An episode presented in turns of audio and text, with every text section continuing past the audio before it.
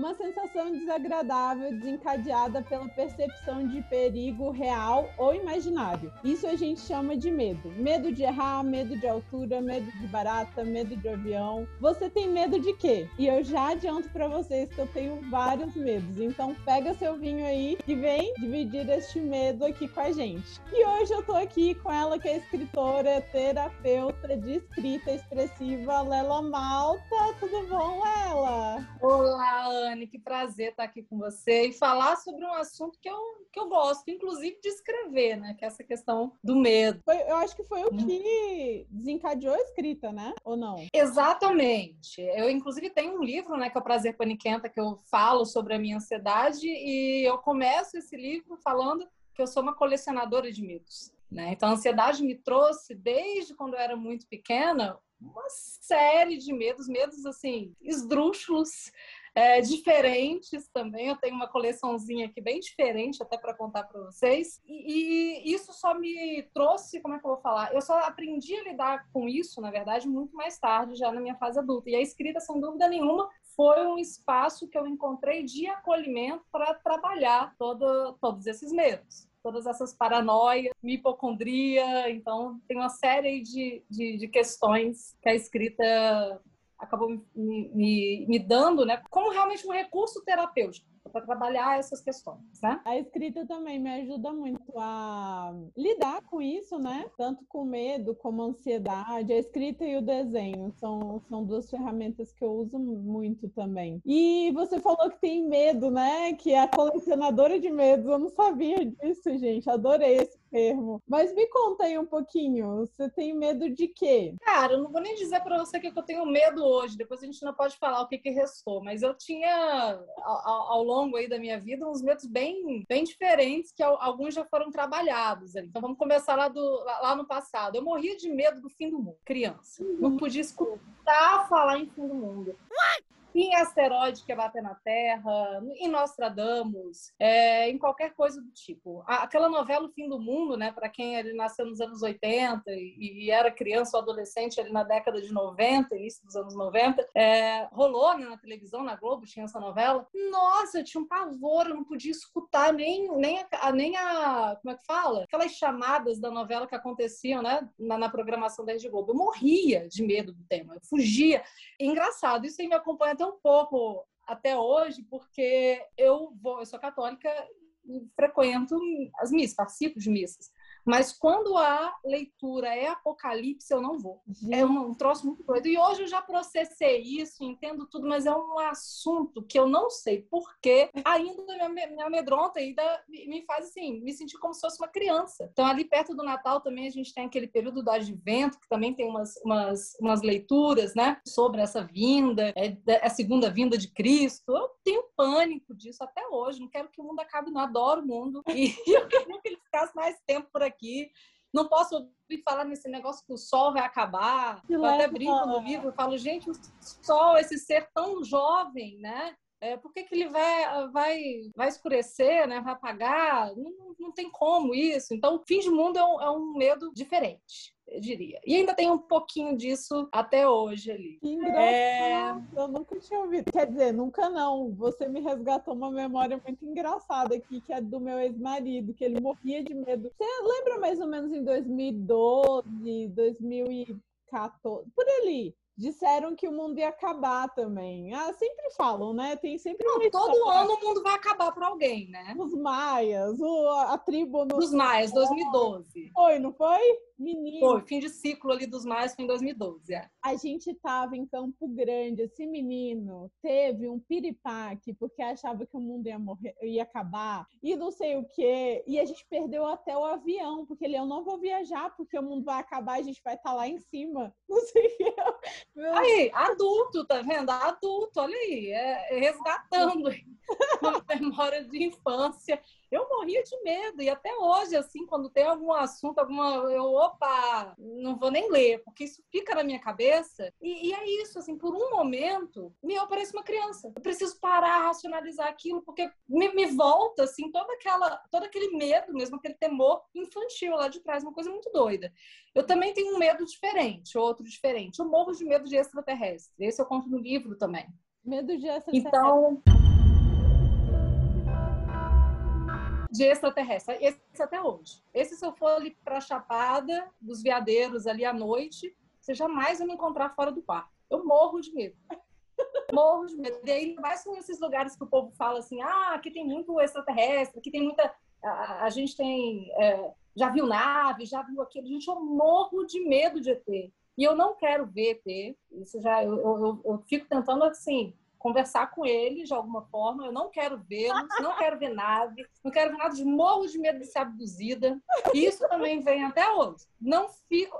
Ó, tem gente que fala assim: não vou ficar ali no mato porque eu tenho medo de cobra. Eu não, eu não fico no mato porque eu não quero ter nenhuma possibilidade de ver qualquer coisa no céu. Porque eu acho que eu nem sei o que aconteceria comigo. Se eu visse um negócio desse, eu não sei. Ainda bem que eu moro na cidade. Você, o mesmo medo que você tem de ser abduzida, de extraterrestre, você tem de espírito também ou não? Ou não tem nada a ver? Espírito menos engraçado. Olha aí, espírito eu tenho menos. Tenho mais medo do extraterrestre, cara, bem é? mais. E agora tá todo mundo dizendo que realmente existe, né? Tá, o governo dos Estados Unidos já assumiu, não sei o quê. Tá uma, uma, todo dia tem uma notícia nova sobre esse assunto. Nossa, nem leio, nem leio. Só vejo as chamadas. Não clico de jeito nenhum. Morro de medo. Mas isso vem desde a infância? Desde a infância. Eu lembro que teve uma época, assim, quando eu era, tinha uns 8, 10 anos, sei lá, o, o SBT fez até uma série que passava todo dia à noite sobre extraterrestre. Era um negócio, assim, que que gerava muita, como fala, muita audiência, né? Uhum. É, é um tema, uma, um tema assim durante a nossa infância que aí tinha também o Arquivo X que falava muito, né? Tinha muito essa temática. Então assim, as emissoras começaram a fazer muita coisa sobre sobre isso. Nossa, eu lembro desse, assim, como se fosse hoje dessa dessa série, que eu fiquei sem dormir nem sei quanto tempo. Porque eu assistia, porque assim, eu ficava com medo, mas eu queria assistir para entender, mas eu assistia um pouquinho e ficava morrendo de medo. Aí no outro dia via de novo. É, mas eu lembro, assim, claramente. É, é, veio desde sempre. E tá muito junto ali também com o negócio do fim do mundo, né? Porque a gente também teve uma, aquele Independence Day, lembra desse filme, né? Independence Day era o fim do mundo com o, os extraterrestres. Pronto, aí acabou. Nunca vi Independence Day, nem vou ver. Entendeu? Já tá tudo certo. Não vou ver. É um filme pra você, né? Não, pelo amor de Deus, extraterrestre, o extraterrestre acabando com o mundo. Aí não dá. Aí é pavor. Não vejo. Não dá. Então, é, eu acho que são dois medos diferentes, assim, eu acho. Verdade. É, deixa eu ver o que mais. Eu tenho. Eu, eu, isso aí eu acho que é um trauma do filme Meu Primeiro Amor eu botei na minha cabeça desde sempre que eu sou alérgica a picadas de abelha. E que se a abelha me picasse, eu teria um choque, um choque anafilático, assim, sempre. Então todo mundo me pergunta, se é alérgica a quê? A picada de abelha. Até hoje eu falo isso. A picada de abelha. Nunca houve nenhum diagnóstico em relação a isso, mas eu digo para todo mundo, eu morro de medo de abelha.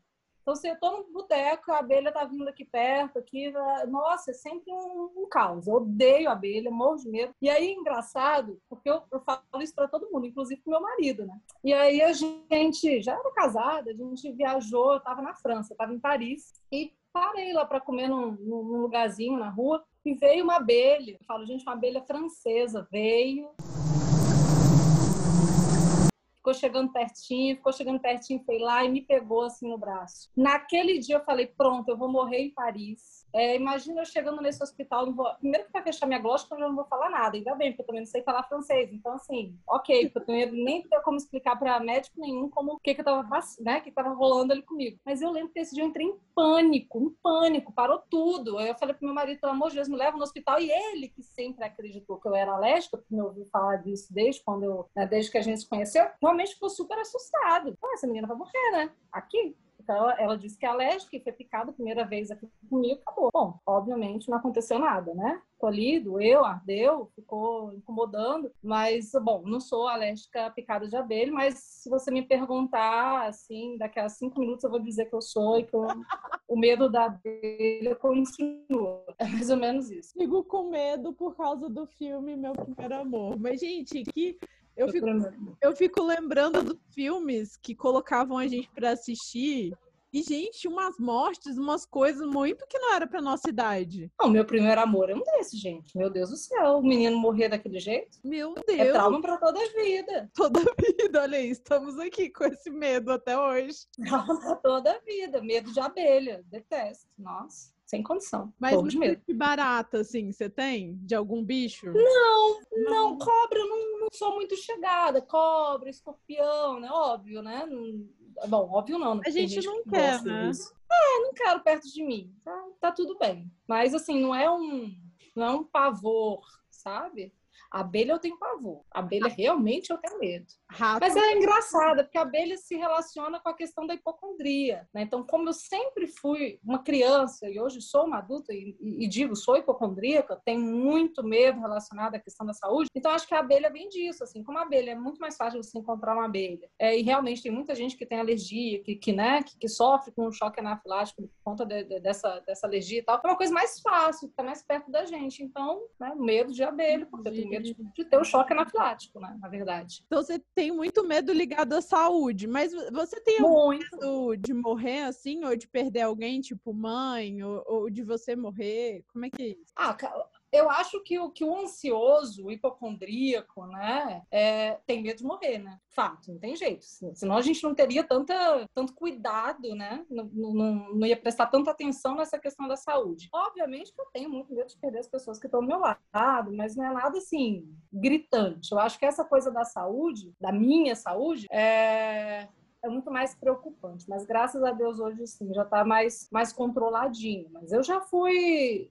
Já fui assim para. Eu falo que eu já virei cliente fiel do- de um pronto-socorro aqui de Brasília. Que eu ia duas vezes por semana lá à noite, a equipe toda já me conhecia. Todo dia eu chegava lá com crise de ansiedade, dizendo que eu tinha uma coisa diferente. Ah, hoje eu tô infartando, hoje eu tô com não sei o quê. Né? Às vezes eu- a língua já estava até enrolada. Porque assim, eu, eu somatizo realmente as coisas. Eu acho que eu, eu- chego e quem olha para mim acha que eu tô de fato passando mal. Mas não tô, às vezes é só uma crise de pânico. E eu lembro que eu virei cliente desse pronto-socorro. Todo mundo conhecia. Eu já chegava lá, eu sempre ia de madrugada, assim, duas vezes por semana. Todo mundo me conhecia. Aí uma equipe, aí eu ia num dia era uma equipe, aí no outro já era a equipe do dia seguinte, assim, já- o pessoal já, Já, já conhecia. conheci Hoje doutor equipes já. é, o- a doutora fulana não tá indo, não, ela veio ontem. Ah, tá, então amanhã ela tá aí. Tipo assim, já virou todo mundo brother. Ah, É, voltou. isso aí é eu, clássico, né? Todo hipocondríaco gosta de um hospital, jeito. Você acredita que eu tive, comecei a ter esse medo assim de morrer é, depois da maternidade? Tipo, eu não tinha muito, eu tinha muito medo de perder minha mãe, tinha medo de muito de dela morrer, mas depois o medo de morrer, de eu morrer hoje, tá muito mais ligado à, à maternidade, sabe? Tipo, comecei a ter crise de pânico, essas coisas, muito. eh, Até você falou, ah, ataque cardíaco, né? Já fui parar no hospital por causa de ataque cardíaco. Ai, tô, tô morrendo, uma falta de ar, um aperto no peito. Não, não, calma, moço, você não vai morrer, não, tá tudo bem, sua pressão tá ótima, seu coração tá ótimo, é só pânico mesmo, calma. Tem muita gente que narra isso, Anne, assim, que quando eu não sou mãe, né? Tenho até medo, meu Deus do céu, de, de, de quando eu for. É, vou ter que criar um diário aí de mamãe paniquenta para escrever um diário Vai para sair mais um livro. isso com vocês. Outro livro, é bom que já tem uma ideia para outro livro, já, já tá Tá. ok. Mas muitas mulheres narram isso, que depois da maternidade, esse medo de morrer, de acontecer algo com a gente, fica muito mais ah, aflorado, né? Pô, você tem alguém que tá dependendo, que depende de você. Você não quer deixar aquela criança ali sozinha, né? Sem mãe. E você já teve algum medo, assim, de falar em público? Não gosto de falar em público. É engraçado. Eu fui professora, é, hoje dou palestras, hoje dou, ministro aulas na área de escrita, é, mas eu não gosto. Não é uma coisa assim, pô, eu curto. Eu sempre fico muito nervosa antes, depois engato e vambora. Mas não é. E eu acho que isso também está muito ligado à questão da aprovação, né, externa, assim, de, pô, será que o pessoal, o que, que eles vão achar de mim, né? É, isso é ruim, isso tem que ser trabalhado. Eu trabalho isso até dentro da, da terapia, mas com a escrita eu não tenho isso. Então, esse medo da, da exposição, tem muita gente que tem também com a escrita, né? Que, não, que tem medo, pô, escrevi isso aqui, será que eu lanço esse livro ou não? O que, que as pessoas vão achar sobre isso? Eu não tenho. A escrita, é, de, depois que eu coloco no papel, que eu escrevo ali no computador, isso não é mais meu. É um troço muito todo. Ainda que eu escreva algo extremamente íntimo, autobiográfico, uma, como é o, o Prazer Paniquenta, nunca senti isso. Agora, quando as pessoas olham para mim, eu tenho que falar, aí é diferente. Eu tenho, eu, eu tremo ali na base. mas é uma coisa que tem que ser trabalhada e eu trabalho. Até uhum. porque eu dependo disso, né, para trabalhar. Então, não posso ficar me escondendo só atrás da, das palavras escritas, né? Eu preciso de falar com as outras pessoas. Então,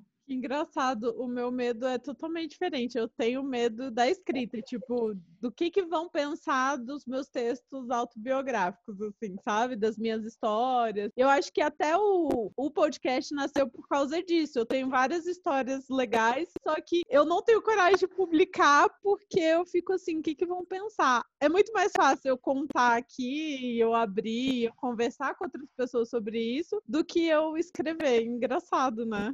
É, é, é, cada um tem esse tem a melhor forma de se comunicar, né? Eu sempre gostei muito mais de escrever. Então, assim, até quando eu ah, briguei com a minha irmã, tenho que pedir desculpa, eu escrevia. Que então, legal. assim, é, ah, quero contar para minha mãe uma coisa, não consigo dizer, eu escrevia. Então, a, a o papel, a caneta sempre foi ali minha ferramenta de comunicação. Por isso que eu me sinto tão à vontade com isso. E, a, e quando eu falo, a minha impressão é que quando, que, que quando eu tô ali, aqui, conversando com você, eu não consigo dizer tudo que precisa ser dito. Quando eu escrevo, não. Eu leio, releio e falo, não, ponto final. Quando eu boto meu ponto final, é porque aquilo ali acabou. Né? É, essa, eu posso voltar atrás, reler reescrever e a palavra não tem volta, né? Ai, que demais! Nunca tinha pensado nisso. A palavra não tem volta. Verdade. Não dá para ficar até o momento você tem. É como se você tivesse um pouco de controle, né? Exatamente. Nossa. Na palavra falada, né? Eu não tenho. E, e, medo de altura, assim? Tenho. Tipo, avião. Odeio avião e adoro viajar, coisa mais louca do mundo, né? Adoro viajar, viajo pelo mundo. Pois é, mas sempre com muito medo. E já passei muito perrengue com avião, porque quando é avião grandão, esses comerciais que a gente, né, pô, é tranquilo até. Agora, os aviões que eu, que eu já andei na minha vida, assim, eu lembro de um ali nas Ilhas Baleares, acho que foi entre Menorca e Ibiza, talvez, sei lá, aquelas ilhas pequenininhas. Cara, o avião era o tamanho desse quarto aqui que eu tô agora, minúsculo, sabe? E a mala ia com você. Então, por favor, fui uma hora rezando e sempre eu tenho certeza que o avião vai cair. Todas as vezes que eu ando no avião, eu tenho certeza que aquele dia ele vai cair. E aí também é, é uma coisa interessante, porque eu, eu, eu tenho dó, né? Pra gente, eu tenho eu tenho, como eu falei, eu coleciono medo e coleciono também uns, uns diagnósticos aí legais. Então eu tenho toque também. É, e eu desenvolvi quase um ritual para avião. Então, no avião, eu não sento do lado direito, só sento do lado esquerdo, eu não uso roupa verde no avião. Agora eu tenho até mudado isso um pouquinho. Volta e meia eu vou com uma blusinha verde para ver como é que é. Mas eu criei um, um ritual mesmo obsessivo, né? Para fazer viagem de avião. Porque eu odeio avião.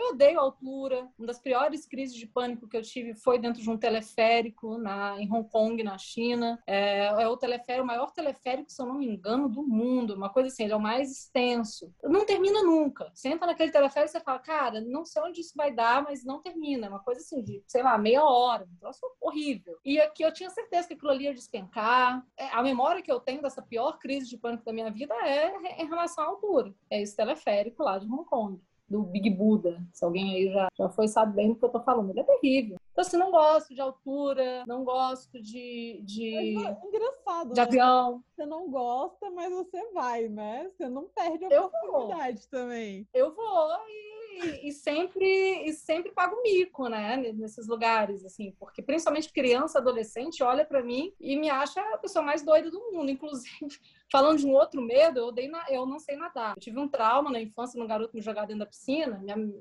me afoguei, enfim, nunca mais consegui nadar. E agora eu voltei a fazer natação depois de velho, porque eu falei, gente, eu preciso aprender a nadar, porque eu morro de medo de água. Morro de medo de morrer afogada. E aí os meninos aqui do meu prédio, quando eu tô na piscina, ficam olhando às vezes da janela, assim, cara, olha isso, porque eu faço os exercícios igual criança, pego aquelas, aquela, é, como é que fala? Aquelas boinhas, aquelas coisinhas de criança, é, natação pra infantil. Eu faço os mesmos exercícios de uma criança dentro da piscina. E é ridículo, né? Assim, você olhando isso, é ridículo, assim. Eu morro de rir, assim, às vezes eu falo, cara, imagina esses adolescentes olhando para mim. Acho que eu, devo estar com certeza na internet aí, em algum grupo, porque esses meninos já devem ter me filmado e colocado em algum lugar, porque é ridículo. A situação é ridícula. A cena é horrível. É, mas tô aprendendo, né? Depois de trinta e tantos anos, resolvi voltar e aprender a nadar, porque Água também, eu tenho pavor. Gente, e, e você acha que você cole, começou a colecionar esses medos, os medos da infância? Desde, é, eu sempre me achei uma criança diferente. Eu falo muito isso no Prazer Paniquento. Eu sempre fui diferente, porque eu sempre fui muito atenta, muito observadora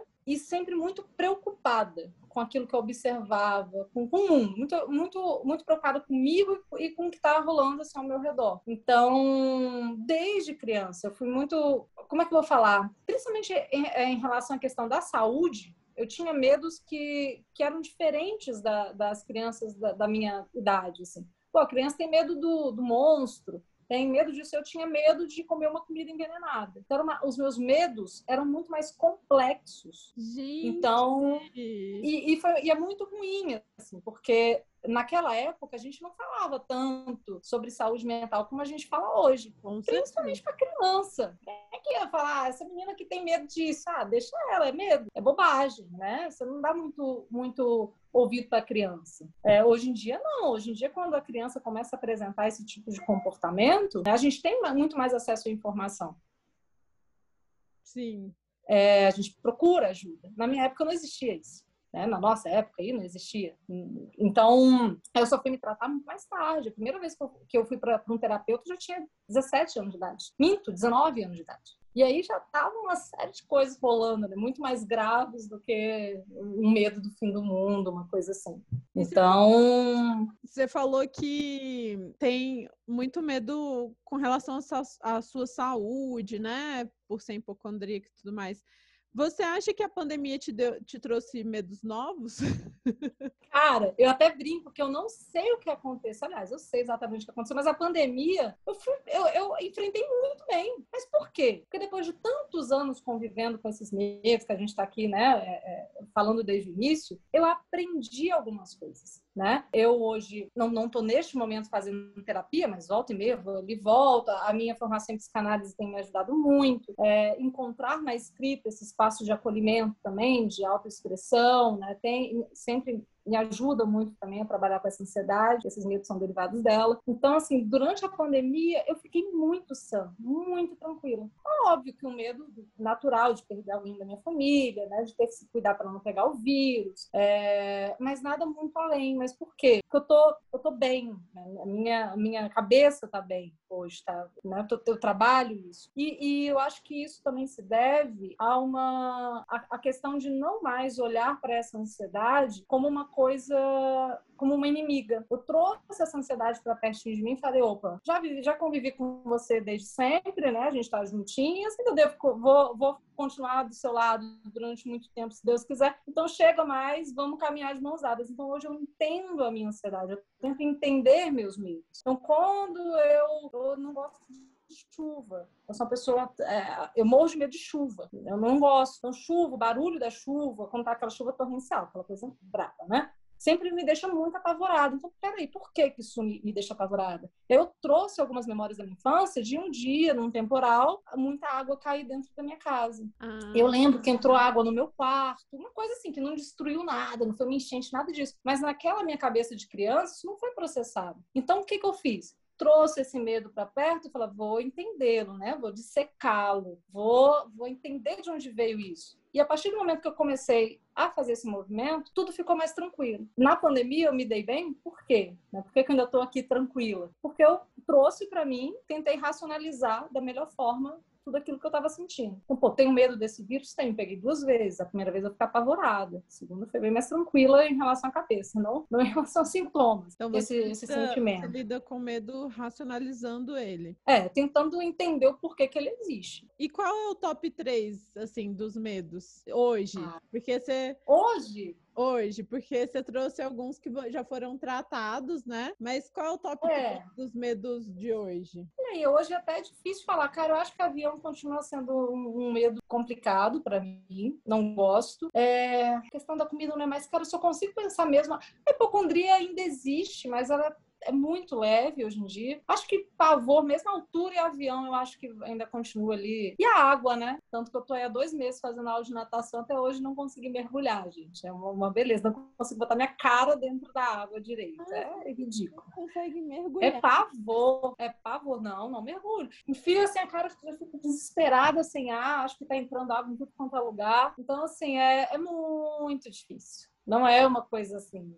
normal. E no mar, assim, você entra numa boa ou não? Eu entro, molho assim a cabeça de. de é, jogando a cabeça para trás, assim, para molhar o cabelo, molho ali a, o rosto, mas mergulhar no mar é impossível. Mergulhar não. Na piscina ainda dou ali uma. Ainda molho um pouquinho mais ali a cabeça, mas mar de jeito nenhum. Inclusive, eu tenho o maior respeito pelo mar. Eu, eu, meu, minha praia é mais a areia do que o mar em si. Eu a, praia e areia. A minha também. Não sou muito, não sou muito, de, muito chegada lá no mar, não. De Sabe qual que é meu medo do mar? É que eu não sei o que, que tem embaixo. E, pois é, eu tenho medo também. E você sabe que para piorar a, situação toda, porque eu achava que esse negócio do, do extraterrestre, do, do, ET, não sei o quê, né? Tudo lá fora. Mas agora tem seres aí, tem um nome até para isso agora, que moram no fundo do mar. Estão achando que tem coisa lá. Ah, é?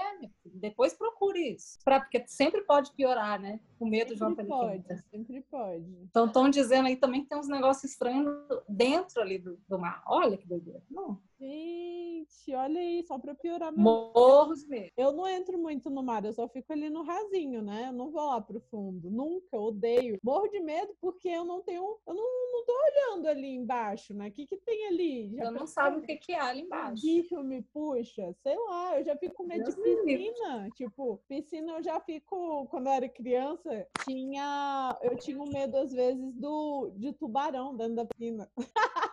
a gente ficou vendo aquele maldito daquele filme Tubarão, né? Imagina. Nossa, morro não, isso aí para mim é terrível. A água tem isso, mas, mas o meu medo da água é principalmente da questão do afogamento, porque eu não sei nadar realmente. Gente, que, que coisa, né? Porque a minha filha já caiu na piscina três vezes porque ela quis, né? Ela, ela mesma quis entrar na piscina e ela não tem medo de água. É uma coisa bizarra. Ela não, ela não conseguiu ficar traumatizada, sabe? tipo... Pois é, eu fiquei. Ela No livro eu até conto, eu, eu, lembro até do nome do garoto que me jogou. No livro tem até o nome desse, dessa criatura. Que eu falo que eu depois eu vou mandar o. Tenho que mandar o, a conta, né? Da terapia, das aulas de natação para ele. Tem que arcar com isso, gente. Que até hoje, 30 anos depois, eu tô nessa. Não é possível. Sobreviver aos traumas de infância é complicado, né? Mas é isso, Lela. Eu acho que a gente conversou bastante hoje sobre medo, né? Muita coisa. Eu acho que medo tem muito também a ligação com medo de errar, né? Essa coisa de estar tá fora do nosso controle. E o podcast é sobre isso, né? Sobre a gente humanizar os erros e a gente conversar um pouco sobre eles e não só sobre os nossos acertos, os sucessos e tudo mais que Com todo certeza. mundo fala tanto, né? É, e eu acho que para finalizar assim, que é que é um convite, né? E quando você fala dessa coisa da humanização, me vem muito, é da gente rir, sabe? Rir desse, desses erros, desses medos, desses fracassos, né? É, ressignificar tudo isso e com muito bom humor. É, eu acho que quando a gente olha pra gente e fala, caramba, olha que situação que me meti, né? É muito mais legal. E vira história, vira história pra gente conversar aqui no podcast, vira história pra gente contar pros nossos filhos, né? Contar pros nossos amigos, tem história sempre. Humor, eu sempre coloco humor nessas coisas e dá super certo. Sempre tenho roteiros engraçados para os meus amigos. Agora fiz um podcast para a gente falar sobre isso. É muito melhor, vai ser ótimo. Que bom poder participar. Obrigada demais pelo convite. Fala e daqui a um ano você me chama de novo para falar dos novos medos. Vamos. Fala o seu Instagram para o pessoal te seguir, acompanhar seu trabalho. Meu Instagram, Lela Malta, Lela com dois L. L-E-L-L-A Malta. E tem o livro, né? O... Tem o livro, tem, eu tenho quatro livros, mas um deles é esse que eu estou citando aqui desde o início, que fala exatamente sobre esses medos, que é o Prazer Paniquento, Desventuras Tragicômicas de uma Ansiosa. Ai, que maravilhoso, eu adoro. Adorei. Esse, esse, esse, subtítulo é ótimo, também adoro. Maravilhoso. Já diz muito, né? Pra uhum. gente rir da desgraça alheia, né? Nesse caso, são as minhas. Pra é gente isso. rir e também, né, se ver ali, né? Que Porque e ver, se identificar. É, é, falar sobre algo sério de uma forma extremamente leve e divertida. O livro, o objetivo do livro é esse. Maravilhosa. Obrigada por participar com a gente. Valeu.